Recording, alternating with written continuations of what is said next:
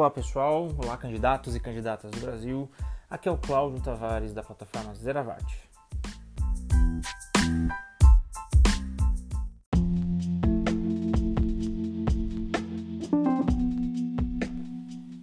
Olá pessoas, candidatos, candidatas do Brasil que querem uma nova vaga, uma nova posição, uma movimentação ou uma promoção na sua carreira. Hoje eu vou falar de um tema muito interessante, as pessoas me perguntam bastante, é por que, que eu nunca sou chamado para uma entrevista? Por que nenhum recrutador liga para mim, não me convida para nenhum processo seletivo? Bom, muito provavelmente, né, mesmo que você distribua seu currículo em várias plataformas, vários sites, mande currículos para as empresas, distribua e panflete, panflete, palavra difícil, panflete o seu currículo por aí, é, muito provavelmente você não é chamado para uma entrevista porque o seu currículo não reflete quem você é, ou seu currículo não está comentando aquilo que realmente deveria comentar aos olhos do recrutador. Então eu vou comentar aqui hoje cinco pontos que você precisa ter atenção no seu currículo. É, depois eu vou fazer outros podcasts com mais detalhes em cada um deles, vai ser um, um overview, uma visão geral desses cinco pontos. Então vamos fazer o seguinte: vai lá, pega o seu currículo é, e, bom, imprime ele ou não, se você é das mais antigas que gosta de imprimir, ou se não, se você é mais tecnológico, abre ele aí no seu celular, no seu tablet, no seu computador e acompanha comigo. Ponto número 1: um, dados pessoais. É, essa é uma área muito polêmica, as pessoas me perguntam o que, que eu tenho que colocar aqui, muita informação, pouca informação, é, eu consigo colocar aqui que eu moro em determinado bairro, ou eu consigo colocar aqui é, quantos filhos eu tenho, meu estado civil. Bom, resumindo, não, nada disso é necessário. Você precisa colocar o seu nome, né, um nome conciso ou seu nome completo, como você prefere ser chamado. Você precisa colocar seus dados de contato, seu melhor e-mail. E hoje em dia as pessoas têm e-mail que não acaba mais. Cinco, seis e-mails aí para várias finalidades, né? Tem gente que usa e-mail para criar contas no Facebook, contas no Instagram, contas na Amazon, contas não sei onde, e aí vocês acabam se perdendo em um mar de correios eletrônicos. Então, aproveita se você tem essa prática, cria um e-mail só para currículos. Ou, melhor ainda, utilize um e-mail que você sempre vai estar tá olhando e vai estar tá verificando. É, cuidado, não use caixas de e-mail que você coloca, sei lá, na Amazon, em que eles ficam mandando spam toda hora, eles ficam mandando muito e-mail toda hora e a sua caixa de e-mail se enche e aí quando você precisa receber esse e-mail importante do recrutador, ele acaba se perdendo lá no meio, você não o localiza ou muito provavelmente vai parar na caixa de lixo eletrônico. Então toma cuidado aqui, é muito simples, mas as pessoas sinceramente elas erram muito aqui. E olha só, uma coisa muito importante, né, da minha época de recrutador, muitas pessoas colocam nomes nos e-mails que eu acho que quando elas olharem para trás elas vão pensar por que, que eu coloquei esse nome no e-mail. Eu já vi e-mails do tipo a princesa da moda é, ou, ou tigrão da 93 ou coisas assim. Por favor, não usem esses tipos de e-mail. O e-mail para ah, o fim corporativo, para você procurar o seu emprego, ele tem que ser sério, refletir seriedade. O seu nome, seu sobrenome, seu nome, ponto sobrenome, algo que reflita você, seu estilo, mas não passe disso, por favor, porque o seu e-mail pode fazer com que você não seja chamado para o processo seletivo. Muito cuidado aqui. Outro ponto importante é o telefone.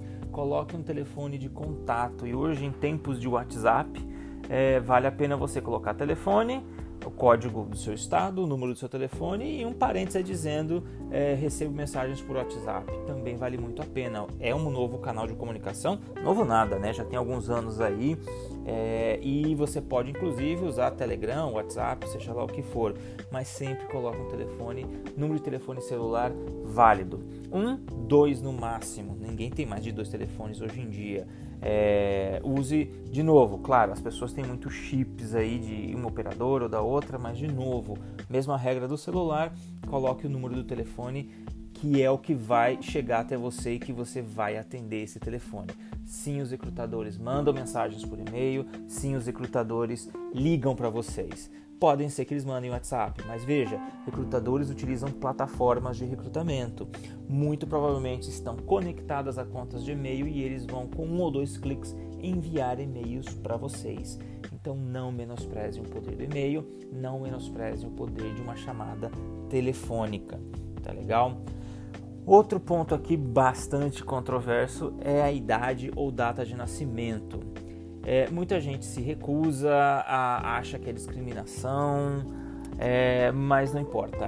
É um dado importante, as pessoas precisam saber. O recrutador ele vai te fazer perguntas que vai chegar à sua data de nascimento de uma maneira direta, ou muitas vezes vai ligar e diretamente quantos anos você tem ou qual é a sua data de nascimento. Então, para evitar isso, assuma a sua idade, assuma a sua data de nascimento, deixa de lado essa conversa de preconceito com relação à idade e vai lá, vai ao mercado, coloca direto já a sua data de nascimento e acaba com esse problema.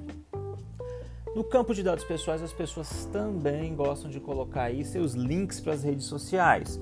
Claro, recomendo fortemente o link para sua conta do LinkedIn, do LinkedIn, do LinkedIn, seja lá o jeito que você fala.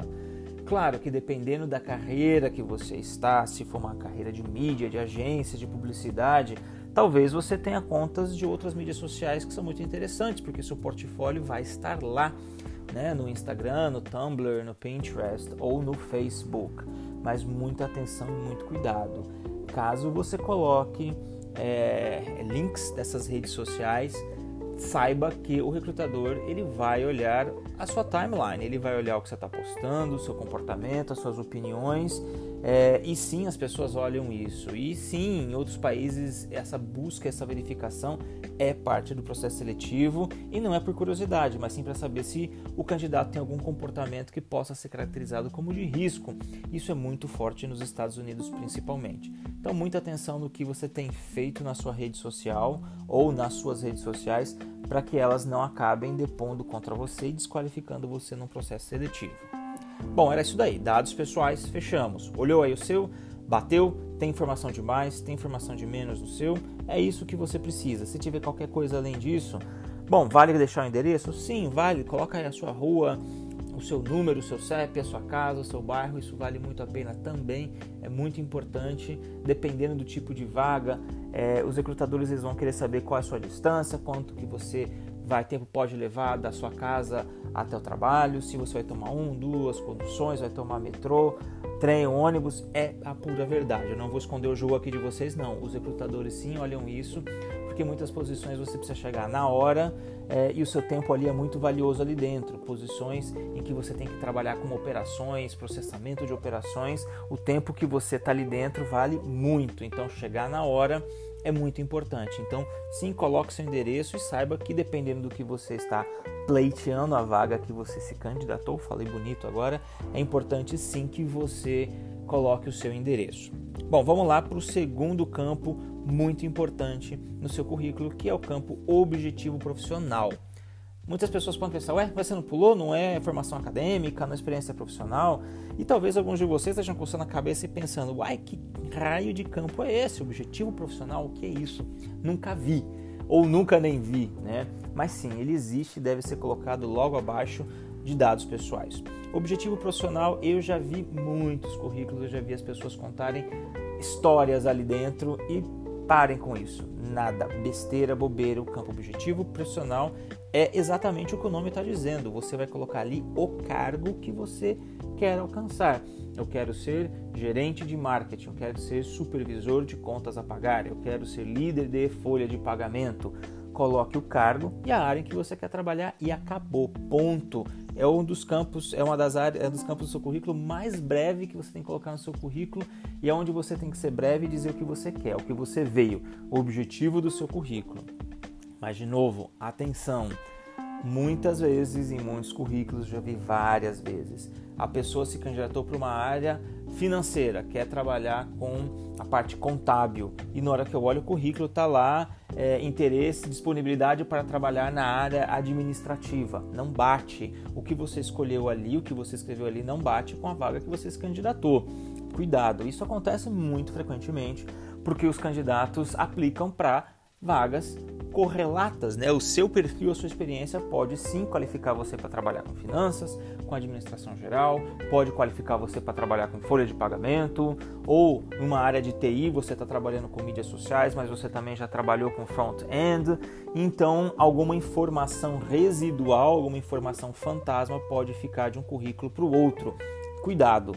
Atenção, porque você pode se desqualificar por uma desatenção, por uma bobeira. Preste muita atenção aqui. Seja breve, seja direto, mas seja preciso no seu objetivo profissional. Tudo bem? Olhou o seu aí? Você tem? Você não tem? Se não tem, escreve rapidinho, em 5 minutos você mata essa e deixa o seu currículo mais recheado com a informação que o recrutador está procurando. Número 3, formação acadêmica, formação educacional, o que você quiser. Aqui é muito simples, pessoal, é muito simples. O nome da instituição, da escola, da faculdade, da universidade que você fez, o nome do curso que você fez, com a data de início e a data de término. E acabou, ponto. Vou repetir: nome da instituição, nome do seu curso que você fez ou está fazendo, data de início e data de término. Vocês não imaginam a quantidade de currículos que eu recebo em que simplesmente tem o nome da instituição e o nome do curso jogados e eu não sei quando essa pessoa fez esse curso ou quanto tempo essa pessoa levou para fazer esse curso. E sim, os recrutadores vão querer saber se você concluiu esse curso em 3, em 5, em 6, em 7 anos. Isso é muito importante. Então, por favor, completem aí com este campo. É, não tem problema se você concluiu o seu curso em 5 anos ou em 6 anos. O importante é que você fez uma determinada instituição e você fez um determinado curso. Preste muito atenção aqui. Como é que está o seu aí? Você te, olhou qual é a sua formação acadêmica? Muitas vezes as pessoas aí têm várias formações acadêmicas, vários diplomas. As pessoas podem fazer duas, dois cursos ao mesmo tempo, né? Pode fazer administração e economia. Coloca tudo lá. Quanto mais informação que reflita a realidade e a verdade, melhor. É, e se o meu curso, eu estiver ainda fazendo o meu curso? Bom, coloca a data de início e coloca lá que você está em andamento né, ou concluindo o curso, ou data de previsão de término, uma determinada data. Mas jamais, jamais coloque que um curso está incompleto ou trancado, ou que você iniciou e que você o abandonou. Isso depõe muito contra a sua imagem e você perde credibilidade. Coloque no seu currículo o que você efetivamente fez ou o que você efetivamente está fazendo. Isso é muito, muito importante. Não queime a sua imagem, não queime o seu currículo com besteira. Talvez seja por isso que você não está sendo chamado ou chamada para uma determinada posição ou para essas vagas que você tem aplicado. Olhou aí? Viu como é que está o seu? Coloca lá o que você fez. Bom, qual que é o, o, a, a, o curso que eu tenho que colocar? Bom, se eu fiz graduação, eu coloco o meu graduação, que é a mais importante. Se eu estou fazendo um curso técnico e eu quero me candidatar a uma vaga técnica, eu coloco o nome do curso técnico, da FATEC, do Senai, do Senac, seja lá o que for. Se eu já estou na faculdade ou se eu já concluí meu curso superior, eu coloco só o curso superior. Não precisa colocar o seu histórico escolar aí, tá legal? Então não precisa colocar a escola primária ou a secundária, não. Deixa tudo isso de lado, coloca a sua formação mais recente. Claro que alguns cargos, algumas posições exigem comprovação de formações mais científicas. Se você está indo fazer para se candidatar para uma vaga de farmacêutico, por exemplo, ou de médico, ou de enfermeiro, ou de fisioterapeuta, que exigem aí mais diplomas e mais formações e especializações, é interessante você colocar os cursos mais recentes que você fez, sempre do mais recente para o mais antigo. Mas de maneira geral, você vai colocar aqui na formação acadêmica apenas o curso que você está fazendo ou que você já concluiu. Tá legal? Como é que tá o seu aí? Fez? Tá bacana? Tá bonito? Já corrigiu o seu? Já editou o seu? Vamos para o quarto, para o quarto campo, experiência profissional. Bom, pessoal, aqui dá para ver de tudo e tem inúmeras histórias para contar. Muito parecido com formação acadêmica. Primeiro, nome da empresa segundo nome do cargo, data de início, data de término. Igualzinho lá na formação acadêmica, aqui é a mesma coisa. Você vai colocar a, o nome da empresa, o cargo, o início e o término daquele cargo. Muitas pessoas estão na mesma empresa há muitos anos, há 5, 6, 7 anos e já tiveram a possibilidade e a oportunidade de passar por várias posições. Então coloca o nome da empresa, o cargo, data de início, data de término, novo cargo, data de início, data de término, novo cargo, data de início, data de término. Mas preste atenção, sempre do mais atual para o anterior. Uma pergunta que todo mundo me faz sempre é: quantas experiências profissionais tem que colocar aqui? Pessoal, três, quatro no máximo. Currículo é uma página, duas no máximo. É uma página o currículo. Então, coloque aí três formações profissionais da mais recente para a mais antiga. E logo abaixo, coloca a sua experiência, uma breve descrição, um detalhamento da sua experiência. E aqui é o grande lugar, é o grande erro onde as pessoas mais erram. As pessoas tendem a escrever de tudo menos o que realmente importa. Muitas vezes, o que é muito frequente em ver por aí nos currículos é uma lista de bullets. Sabe o que é um bullet? Aqueles, aquelas bolinhas? Bolinhas, quadradinhos, checks, sei lá uma lista de bullets com frases genéricas. Essas frases não dizem nada sobre vocês, na maioria das vezes. Essas frases falam muito sobre o cargo que a pessoa está ocupando. E esse cargo tem o mesmo desempenho em muitas empresas. E não fala nada do que o candidato, daquela pessoa que escreveu aquele currículo, desempenhou ou fez. Então, tenta mudar isso daí, dá uma olhada no seu currículo. Se o seu é uma lista de bullets aí, vamos rever isso daí. Vamos tentar procurar escrever o que realmente você fez. Não tem importância você colocar dois ou três bullets, mas é importante você colocar também nessa área seus resultados alcançados, né? quanto de, de economia você trouxe para a sua organização, o quanto de resultado de vendas você alcançou, quantas pessoas você liderou nesse projeto, quantas pessoas você influenciou para alcançar os resultados. Dá para colocar bastante coisa por aí hein, nessa área. Tira essa lista de bullets e fale sobre você. Isso é um dos grandes responsáveis de que as pessoas não são chamadas para uma entrevista. O recrutador bate o olho ali e fala assim: bullets, bullets, bullets, próximo, próximo, próximo. E o recrutador vai parar só naquele que ele vir que realmente a pessoa se deu o trabalho de pensar o seu currículo, olhar para trás para sua carreira e realmente escrever o que a pessoa é ali. Porque senão, até agora, a lista de bullets mostra muito pouco interesse ou muito pouca atenção para sua própria carreira e isso pode depor contra vocês. E é uma de novo, uma coisa muito simples que pode acabar com a, a chance de você ser chamado ou chamada para uma entrevista. Bom, eu vou falar da experiência profissional em outros podcasts. Aqui tem muita conversa para falar. Formação acadêmica também tem bastante coisa para falar. Eu vou falar em outros podcasts também, não se preocupem. E por fim, o quinto item que um currículo tem que ter é o campo de línguas estrangeiras. E aqui, gente, basicamente, vamos ser honestos, Brasil, América Latina, no mínimo tem que ter aqui inglês ou espanhol. E não pode passar muito disso. A não ser que você esteja se candidatando a uma vaga para uma empresa francesa, ou para uma empresa chinesa, ou para uma empresa belga, uma empresa holandesa, ou japonesa, ou chinesa. Acho que eu já falei chinesa, né? É, e aí, conhecer essa outra língua estrangeira é importante vale a pena você colocar aqui. Mas caso contrário, vamos colocar aqui a verdade, né? Vamos ser muito honestos, vamos ser verdadeiros, vamos refletir a realidade. O que você realmente sabe, o que você realmente faz, que você realmente fala. Não adianta colocar que você fez inglês nessa ou naquela escola de tanto a tanto tempo, tantos anos. Nome de escola e quantidade de anos que você estudou não querem dizer muita coisa e não convencem nenhum recrutador de que você fala mais ou menos uma língua.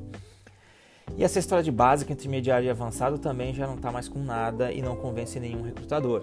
Então, falar que você tem inglês ou espanhol básico, ou que todo brasileiro fala espanhol básico, é você depor contra você mesmo e você perder credibilidade, jogar sua credibilidade lá para baixo. Então, aqui vamos colocar simplesmente as línguas que você realmente fala, domina, colocar que você sabe ler, e, mas não sabe escrever, que você ouve, entende muito, mas na hora de falar você tem dificuldade, também acaba com você.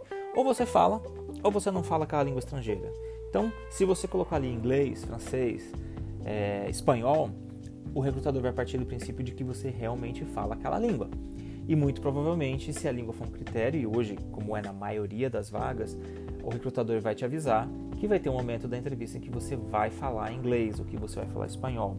E por favor, vocês não têm noção quantas pessoas passaram vexame já na minha frente, dizendo que sabiam inglês ou que sabiam espanhol, e na hora que a gente ia fazer a parte da entrevista em inglês ou espanhol, as pessoas simplesmente desapareciam, gelavam, ficavam brancas na minha frente, e infelizmente a pessoa tinha uma grande experiência, uma experiência muito bacana, que era match, né? É, era dava fit, ela era se encaixava com a vaga que eu precisava, estava indo tudo bem, mas na hora que chegava no momento da língua estrangeira, a pessoa simplesmente passava vexame e passava papelão. Ela mentiu no currículo, mentiu para mim no telefone dizendo que falava aquela língua estrangeira só para conseguir chegar até ali aquele momento da entrevista, mas no fundo não falava nada e isso desqualifica. Hoje em dia, qualquer empresa de médio, grande porte, seja nacional ou multinacional, com certeza vai exigir a língua estrangeira para vocês, ou de vocês, melhor dizendo.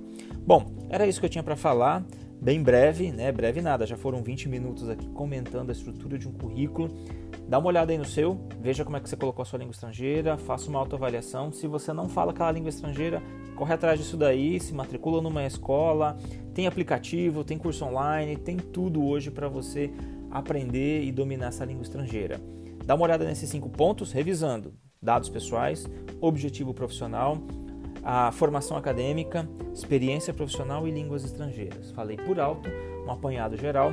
Nos próximos podcasts e outros que virão, eu vou falar com mais detalhes de cada um deles, tá legal? E contar algumas histórias alguns casos que eu já vi, já presenciei, já passei em sala de entrevista com candidatos aí ao longo da minha experiência de, de recrutador, tá legal? Aqui é Cláudio Tavares, uh, do Zeravati, ficando por aqui e aí a gente se, se fala, se vê nos próximos podcasts. Até mais.